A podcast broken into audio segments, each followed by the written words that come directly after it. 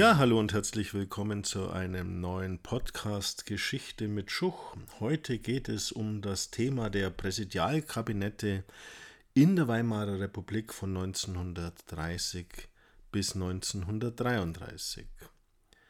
Der Ausgangspunkt dieser Minderheitenregierungen war im Jahr 1930 der Bruch der letzten Weimarer Koalition aus SPD, Zentrum, DDP und DVP, der dadurch zustande kam, dass ein Streit um die Reform der erst 1927 eingeführten Arbeitslosenversicherung zwischen SPD und DVP nicht beigelegt werden konnte und die SPD deswegen aus der Koalition ausschied. Daraufhin bildete Heinrich Brüning, der Führer der Zentrumsfraktion im Reichstag, eine Minderheitenregierung.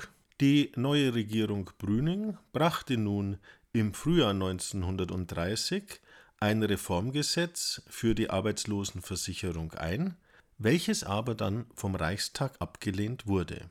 Um das Gesetz trotzdem durchzusetzen, wurde es als Notverordnung vom Reichspräsidenten Hindenburg dann umgesetzt. Der Reichstag wollte nun von seinem Vetorecht Gebrauch machen und die Notverordnung ablehnen, und daraufhin hat dann der Reichspräsident gemäß Artikel 25 der Reichsverfassung den Reichstag aufgelöst. Innerhalb der kommenden 60 Tage musste nun ein neuer Reichstag gewählt werden.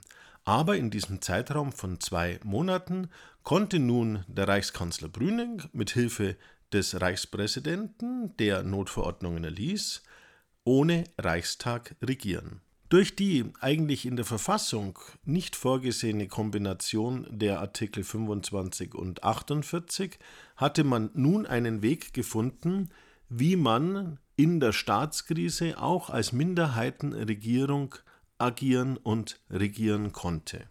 Die Regierungen waren aber bei ihrem Handeln ganz auf das Vertrauen und die Unterstützung auch des Reichspräsidenten angewiesen, und von daher bürgerte sich die Bezeichnung Präsidialkabinette für diese Form der Minderheitenregierung in der Weimarer Republik ein.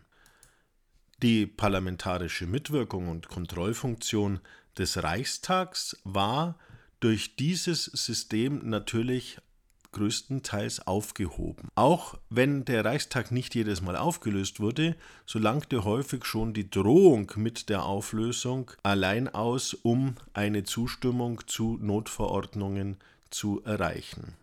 Das Präsidialkabinett Brüning regierte bis 1932. Dann verlor der Zentrumspolitiker das Vertrauen des Reichspräsidenten und dieser ernannte im Juni des Jahres Franz von Papen zum neuen Reichskanzler, der auch wieder einer Minderheitenregierung vorstand. Franz von Papen war ein glückloser Reichskanzler und sein Kabinett der Barone hatte nur kurz die Regierung inne. Auf ihn folgte im Dezember 1932 dann Kurt von Schleicher. Hindenburg begann aber zeitgleich auch schon mit Sondierungsgesprächen mit Adolf Hitler, dessen NSDAP in den letzten beiden Wahlen ja stärkste Fraktion im Reichstag geworden war. Und als Kurt von Schleicher dann Ende Januar 1933 zurücktritt, wird Adolf Hitler von Hindenburg gemäß der Reichsverfassung zum Reichskanzler ernannt.